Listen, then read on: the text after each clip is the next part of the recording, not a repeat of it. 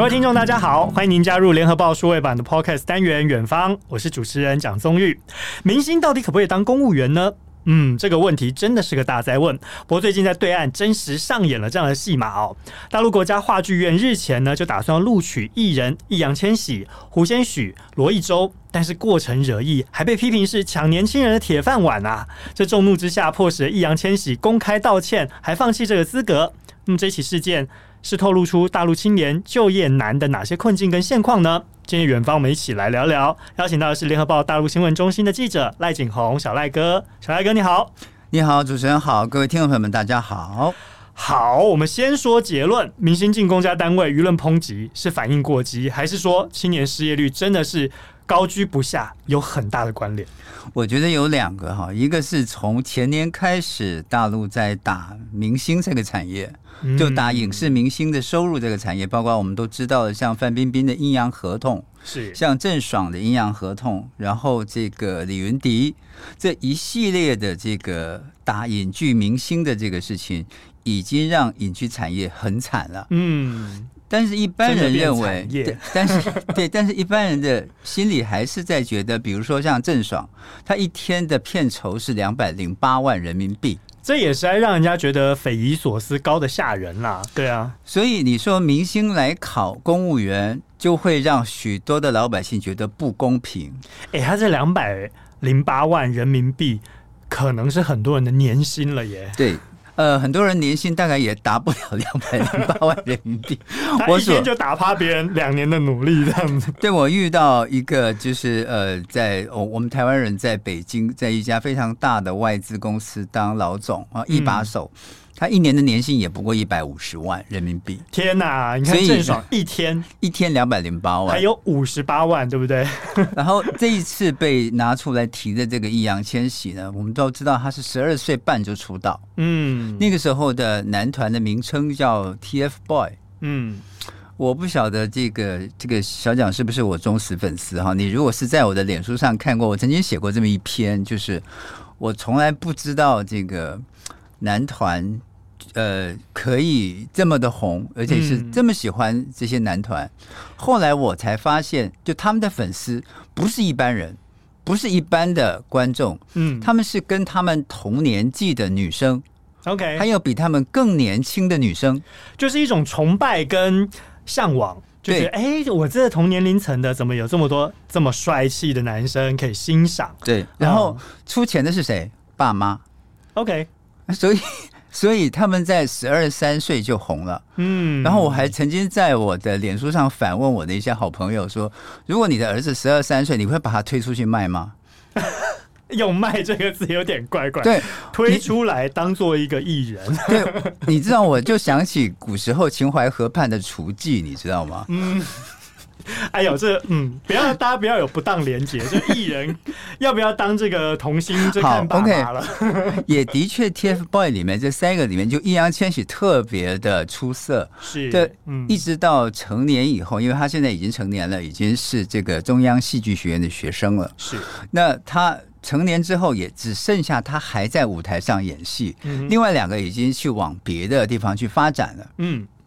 我还记得当时还有一个大陆的朋友跟我解释，他说：“千万不要以为他们就就真的只是出来卖艺，嗯，因为这三个小朋友非常的厉害，就是他们除了表演好之外，他们还是学校里头的学霸。”还是还是三好学生，五好家庭出身的，嗯，所以是让人称羡呐，对不对？不光只是表演好，哎，这个当艺人好，而且功课也好，对不对？这确实让人家觉得很羡慕啊。嗯，所以你到了这个中央戏剧学院，你你就已经开始继续在演戏了。那为什么要来考公务员呢？啊，难怪了，这当然是普遍大家都会觉得说，虽然我平常崇拜你，但你现在来抢我的工作，这就真的是让大家无法接受了。对，所以。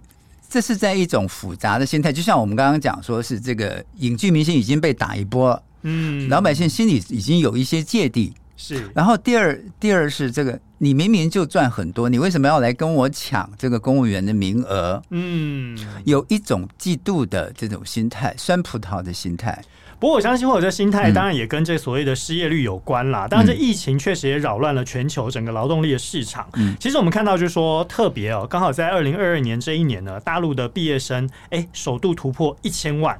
这么高额的情况之下，而且呢，有一千零七十六万人毕业，当然这就业压力一定会相对比较高嘛。对，所以就看到说，哎，疫情扰乱之下，那缺工虽然是缺工，但是问题是你要就业，可能也没有想象中那么容易。因为呢，多数企业可能开始思考说，哎，我是不是部分的人力我可以透过 AI 哦来解决，或者说我实际上不需要那么多的人力，我能够尽量。呃，不好说压榨，能够一个人当五个人用，那我就是能够节省一些成本。所以呢，就发现说，诶，到五月的时候，大陆的这个调查失业率就已经达到了百分之五点九，诶，这很高诶。其中青年失业率十六到二十四岁这样的阶段。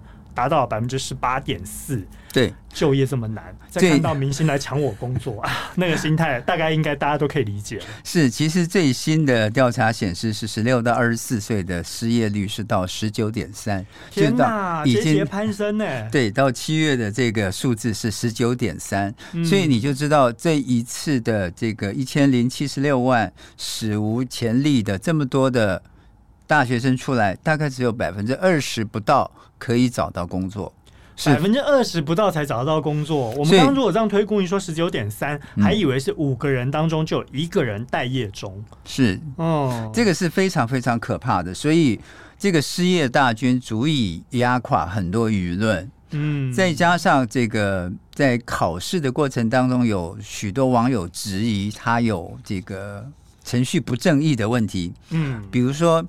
因为他是中央戏剧学院的学生，所以他不用参加笔试。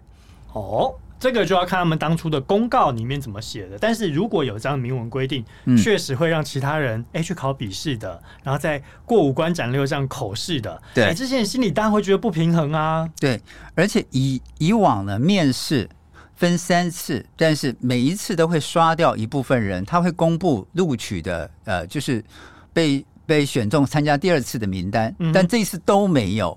OK，就 就是黑箱作业，就是面试三次，他都没有公示进入下一轮的人的名单是什么。嗯，嗯，所以很多人都觉得他是根本就是未经正式管道录取就已经内定了。嗯、OK。好，对，所以这也是根据他们在中国国家话剧院二零二二年应届毕业生招聘公告的规定，就是刚刚小赖哥说的这些哦。对，所以演员不用参加笔试，或者说包含这个戏剧院的学生不用参加笔试。但是有趣的是说，易烊千玺跟罗一舟、胡先煦三个人，哎，他们还没毕业就已经跟这个经纪公司签约开始演艺工作了。所以他们的身份不光只是学生，他们还具有演员的身份的身份。对，所以本。来他是要录取还没有进入就业市场的人，但是这些人事实上都已经演戏了，而且有经纪公司，有一直都在接戏。那这样资格有符合吗？所以这个就是一个，这个就是让老百姓觉得，嗯，你国家戏剧院根本就是跟他们说好了。而且还在你录取名单当中，就说我准备要录取你了 啊！那难怪会引起这舆论反扑，这这是匪夷所思，好吧？那我们看到这三个当中呢，里面易烊千玺呢自己开了第一枪了。他十七号的时候就在微博发文公开道歉啊，他说他决定放弃入职国家话剧院。哎，这个做法是因为掉粉，要赶快止血嘛？那他现在道歉以后，粉丝还有可能回流吗？我觉得哈，就是这样的一个道歉，当然是让老百姓觉得比较解气。好，比较解气，就是你你放弃你的名额，嗯，然后让大家有一个公开竞呃公开竞选的机会，但是事实上罗一舟跟胡先许他并没有放弃啊，所以就是说呃大家怨气吐了一口，但其实还有五六口还闷在心里面，对，闷了一半。那其实我觉得呃演员去考公务员。呃，有些时候是无可厚非呃，比如说像我在北京的时候，我我会经常去听这个呃仁义的戏，嗯哼，仁义呃人民艺术剧院在这个王府井，它都是话剧，嗯哼，很像我们以前的那个是呃表坊，OK，对，就是他的表演，下面的人是马上就可以有有反应的。嗯，就是你在上面的喜怒哀乐，你在方面上面如果有一点点的差错，下面人都会看得非常清楚。而且他们经常表演的是一些呃传统剧目，比如说北京人世事同堂，嗯，哦，呃，像京华烟云，嗯哼，这些非常非常著名的这个呃剧本，如果你演员在上面讲错台词，或者是你自己即兴发挥，下面立刻就有人不干了。啊，对，这么严苛，对，而且我我记得我在我在仁义看过几出戏，包括我们赖声川的这个《暗恋桃花源》，嗯哼，我还记得那一次演的是袁泉跟黄磊，嗯。啊，我就觉得非常非常感动，不单单我是一个台湾人，是赖声川导的，只是。就那个故事，我可能看林林青霞版本的时候，我没有那种感觉。嗯，在那个那在在在那个地方就有这种感觉。我我要讲的是，其实进入演员进入这个呃公务人员的这个队伍，有互相帮衬的好处，因为你有公务员的身份，你有人民艺术剧院的这个呃团员的身份，嗯，你更有话语权。是更能够拉抬整体的这个形象跟声势，对，没错。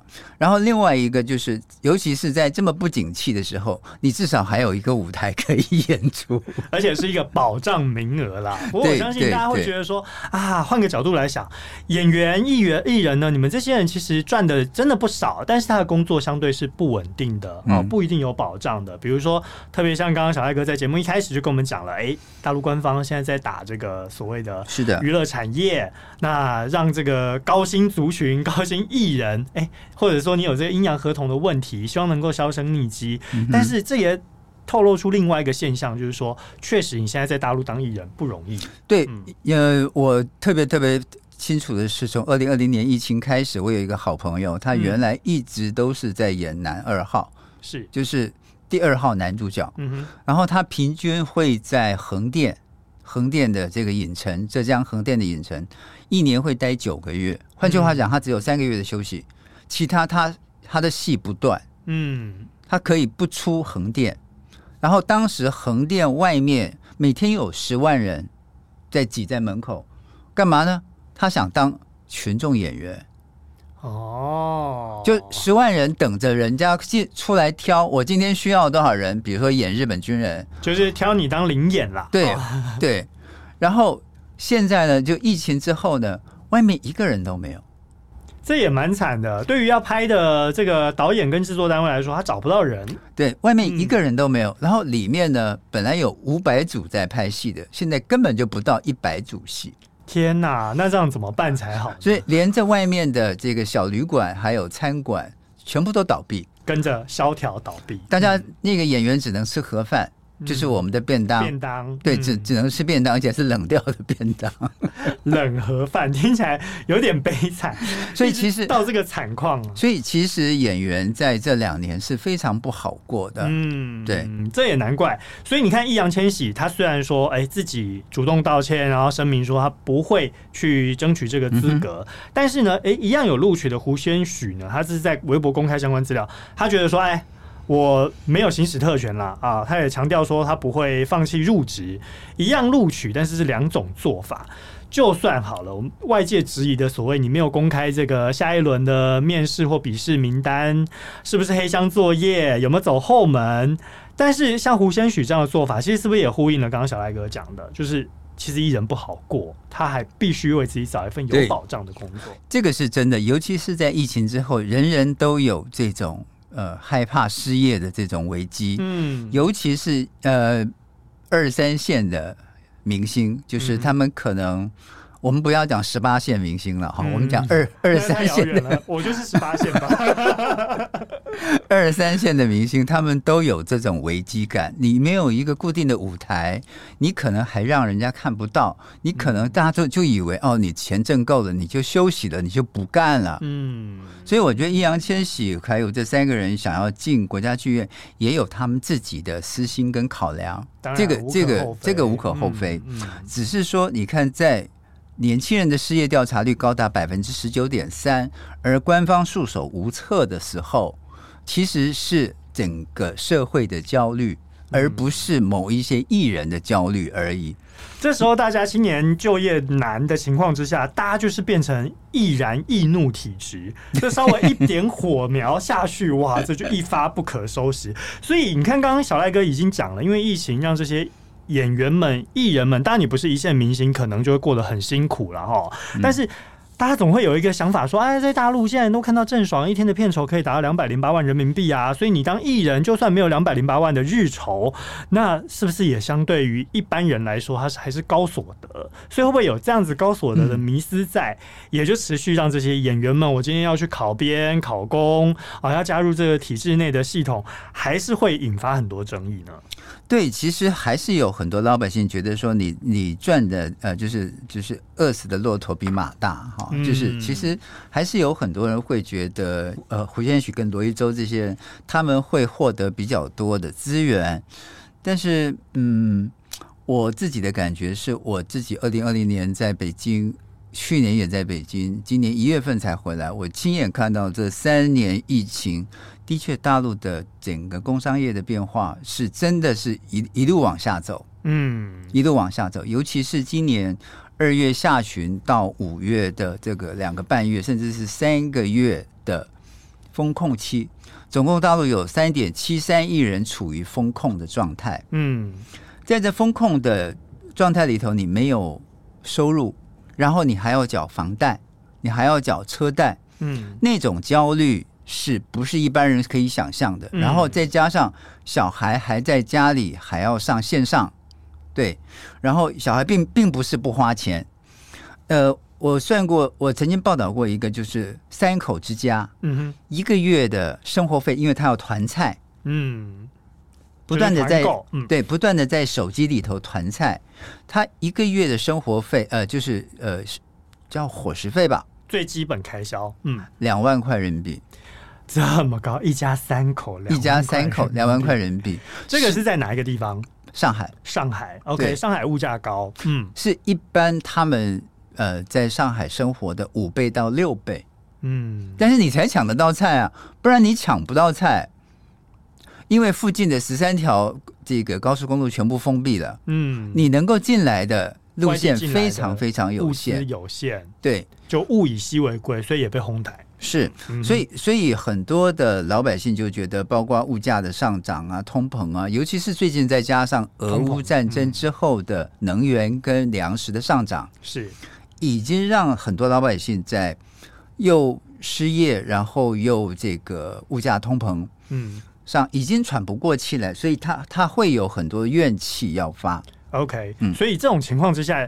其实大家也可以理解啦，你在失业没有固定收入的情况之下，难免大家会想要找一些情绪的宣泄口。特别你如果又被封控在家里，或者是出不了小区、出不了社区，哇，那怨气恐怕就像我刚刚讲的，这基本上就是易燃体质，一把火苗就下去就烧起来了。嗯、所以我们就发现说，哎，是不是像易烊千玺这些艺人，他们这一次成为很多网友的箭靶？嗯、然后呢，单纯呢，我们可以说是抢铁饭碗的这个情绪宣泄口也好，或者是说，因为他艺人的身份似乎就带了原罪，就会引发不公平竞争这样子的问题。对，其实很多人是用放大镜去看艺人的生活的哈，嗯、包括我们这个前前一阵子非常非常有名的两起离婚案啊，嗯嗯呃，我不晓得主持人有没有注意到，一个就是。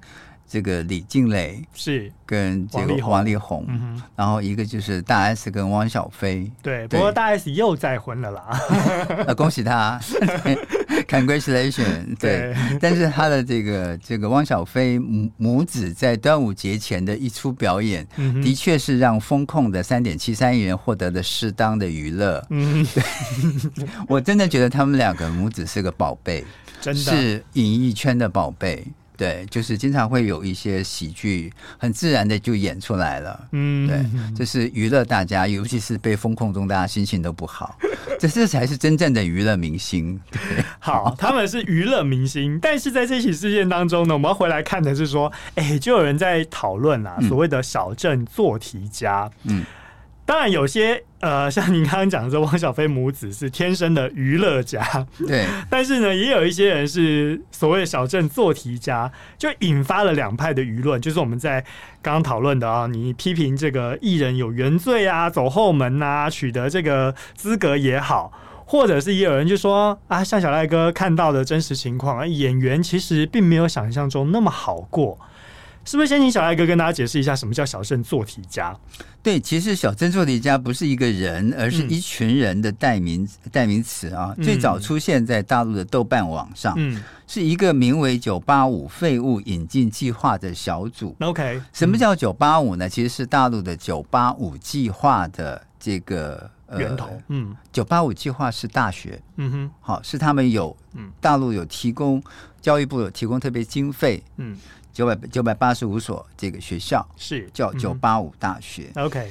那据了解呢，这个该小组在二零二零年五月成立之后，半年内聚集了十一万名大陆这些一流学校的在校生跟毕业生，嗯，他们以废物自居。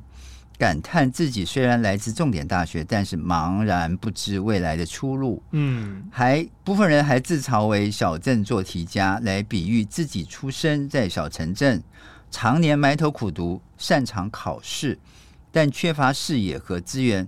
在大城市生存毫无竞争力。好，我帮大家翻译一下，就是呢，你可能来自于呃偏乡或来自于其他县市的台大生，对，你可以这么解释。OK，但是因为以前所有的人都把呃读书，尤其是考大学，大陆叫高考，我们叫大学联考，嗯、唯有读书高，对，只就靠这个来翻身。改变自己的人生价值，这确实也是，嗯。但是这是大概八零年代、九零年代的大学生做的事情，这是在大学呃，在在在大陆时代的价值观。但是到了二零一零年以后，你会发现，呃，城乡差距越来越大，贫富差距越来越大，东西差距也越来越大。嗯，所以你如果是从西部的乡村乡村的学校，你好不容易挤上北大、清华。然后复旦或者是交大，嗯、你挤进这些一流学府，嗯、你就算毕业了，你也跟你北京出生的小孩是完全两码事儿，因为起跑点不一样。您刚刚这一段让我想到，就是李嘉彤教授他曾经有讲过，就说，哎，一样都是来自于这个国立大学的，呃，不管是你来应考，或者是你来呃征选入试的，那他们就会去特别评估啊。有些教授可能觉得说你穿得很体面，所以你可能要加几分。但是李嘉彤当时主张的就是说，他觉得应该要一视同仁，因为有些人的家庭环境不一样，家庭资源不一样，或许他今天是舟车劳顿，甚至要熬夜。赶车才来到这边来面试，所以不能够用他的这个光鲜亮丽的外表，或者是说他灰头土脸的这个外貌哦来做一个评断的依据。他觉得这个是让呃所谓我们这不是所谓城乡差距的一个批判，而是说不要让人家觉得说你赢在起跑点是因为你家庭背景的不同。可是这非常现实，尤其是大学毕业生，呃，像今年的应届毕业生就特别特别的难。嗯，我们刚刚讲今年是首次破千万，一千零七十六万的大学毕业生，很高额。对，然后其实每个人都想留在北上广深，也就是每个人都想留在一线城市。是，但是北上广深名额就这么多。嗯。你要怎么挤进去，真是不容易。要挤破头，再加上有很多真的是，尤其是这个嗯国企和国家事业单位，嗯哼，或者是一些比较比较大的企业，嗯哼，我们所谓的大厂，比如说像百度、阿里、腾讯啊，这些叫大厂，嗯，好，还有像什么一些以前入口网站，像老的入口网站，新浪。像这个凤凰，嗯、还有搜狐、嗯、呃网易这些，这些叫大厂。我们经常开玩笑把他们叫大厂女孩儿。大厂女孩，对，他们有时候要呃经过三个月的试用期啊，三个三个月的试用期，如果是一般的这个北京人的话，他如果有有有关系走后门，他直接就是正式生了，嗯，就是正式直编了。但是如果你是呃九八五大学毕业，但是你可能是甘肃天水的，嗯哼，哦，你可能就必须要先经过这三个月的测试。这三个月测试，你如果表现的不怎么好，或者说你跟别人竞争，你就被刷下去了，你就不再是大厂女孩了。那你这样试用期就被刷掉，天哪！瞬间会感到茫然无知，不知道要怎么办呢？对，而且包括先准备好下一步，包括搬家，包括这个呃找工作，都是一个非常严重的社会问题。是、嗯、是，嗯，我自己在北京，我会我会觉得这这些呃别人别人视为高光时刻的大厂女孩们，其实她们有说不出的委屈跟这个生活上的为难。对，你知道，就从去年下半年开始，这些大厂至少裁了百分之三十四到百分之四十。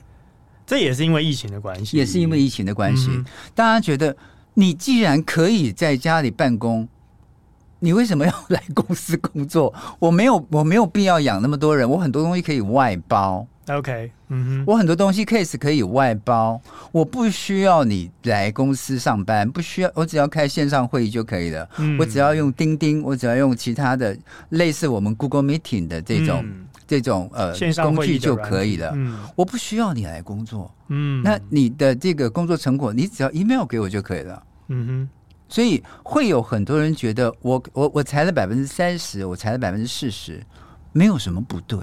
OK，这其实是在企业经营的考量下，嗯，他做出来的决定。但是对于这被裁掉的这些人，哎，他的每一个人都是代表一个生活个体。那恐怕整个社会上就可能有很高额的比例，他活在生活当中的为难，或者说刚刚小艾哥讲的他搬家这些社会的成本，其实都存在的。而且还有就是，他接下来下一步。他要找工作又不是那么容易，所以当然就会形成一些社会问题出来了。嗯、哦，光是您刚刚讲到这个疫情期间，大家在家里团菜已经够为难了，更何况说你对于外地人来到北上广深这些大城市，那他接下来要怎么办才能够存活下去？这也是更大的一个问题。这是我们节目之前为什么讨论到大家开始要考公考编，对，来找青年就业机会。其实正因为今年特别的难，尤其是找工作特别的难，所以今年的考研究生也特别难，因为大家想多留在学校里头，避免面对社会的竞争，这是一种逃避的鸵鸟心态。但是不可避免的，真的是有很多这种人。能多一年是一年，至少还在校园。对，至少还在校园里面，还能够享受爸妈的这个啃老啊，嗯、就是可以可以让自己能够在学校里面再待两年，念个研究生，念个博士班。嗯、另外呢，就是自己要出去面对考公务员这样的一个、嗯、一个一个呃历练，因为其实考公务员对很多人来讲。以前我还记得，在疫情之前，没有人把公务员当做是一个非常值得去争取的，因为那是不得已，就是最后你没有路了。这就跟台湾几十年前一样嘛，对不对？对。当初公务员薪资相对偏低，那你经济好的时候，大家就会觉得说，我为什么要去赚这么少的薪水？是。但是呢，当一旦整个情况反转以后，就业市场反转以后，他会发现，哎，铁饭碗还不错啊，而且现在后来之后陆续调薪之后。嗯哎，有铁饭碗，好像保障比起你在一般的民间企业要来的好很多。所以考公务员跟这个考研究生就成为今年、去年的显学，是非常非常多人挤入这个窄门。嗯，但是考公务员又遇到一个问题，什么问题？去年下半年到今年上半年，你会发现公务员也在减薪，而且减、哦、减薪的幅度非常的高，高达百分之二十五到百分之三十一。那我想跟小艾哥请教，是说除了减薪以外，那么员额部分有没有跟台湾的一样，也开始在减少员额？员额倒是没有减少，OK，呃，没有没有显著的减少，因为他还是需要那么多人服务。嗯，目前是供过于求的状态。我们刚刚讲了嘛，今年毕业生多少？一千零七十六万人呢。对，那大家要去考，然后我们刚刚讲了，你看疫情的压迫，经济又不好。哎，结果本来大陆就已经有所谓内卷化的问题，就是大家竞争互相卷得很严重，内部竞争竞争到一个你加班五小时，我就跟你拼了，我加班十个小时。那这样体制内的工作机会看起来是被过度追捧啊。在供过于求的情况之下，哎，一位难求怎么办？所以这种就是铁饭碗，就让人家觉得更吃香。以前以前是把它叫做金饭碗。现在是铁饭碗，因为被减薪。对，因因为被减薪，等于是说你的所有的工作奖金都没有了，镀金层被拔掉了。对，甚至有的年终奖金也没有了。嗯，对，这个就影响到很多人的收益。是，呃，我我会觉得，其实今年的呃考公务员或者是考研究生都会成为。大家很很很辛苦的，嗯，很辛苦的一件事情，尤其是考公务员，你就算考上之后，是不是还能够像以前的公务员一样，这种步步高升，然后这个平步青云，对，嗯、然后手手中一旦掌有权力，你就可以权钱交易，嗯，就可以享受很多人没有办法享受到的。这样的一个优惠。不过我相信在打贪打腐的情况之下，恐怕也没有那么多空间可以让他钱权交易了。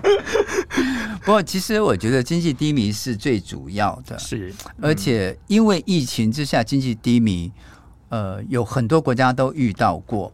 但是中国大陆又特别还是人为的，就是因为是人为风控、嗯、人为的这个呃造成的疫情的这个更紧张。因为终究现在还在强调清零嘛，对，就是所谓的动态清零。嗯，呃，他我我觉得大陆跟台湾一样，就是政府政府部门都很厉害，都尽量都会编出很多很多的新名词，比如说像清零，嗯，呃，有的叫社会面清零。